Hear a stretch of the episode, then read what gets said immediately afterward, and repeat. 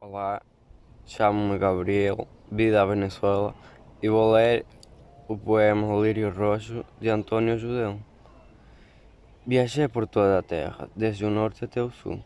Em toda a parte do mundo vi mar verde e céu azul. Em toda a parte vi flores romperem do pó do chão, universais como as dores do mundo, que em toda a parte são. Vi sempre as estrelas serenas e as ondas morrendo em espuma. Todo um sol, um sol apenas, e a lua sempre só uma. Diferentes de quando existem só a dor que me reparte, enquanto em mim morro triste, nasço alegre em toda parte.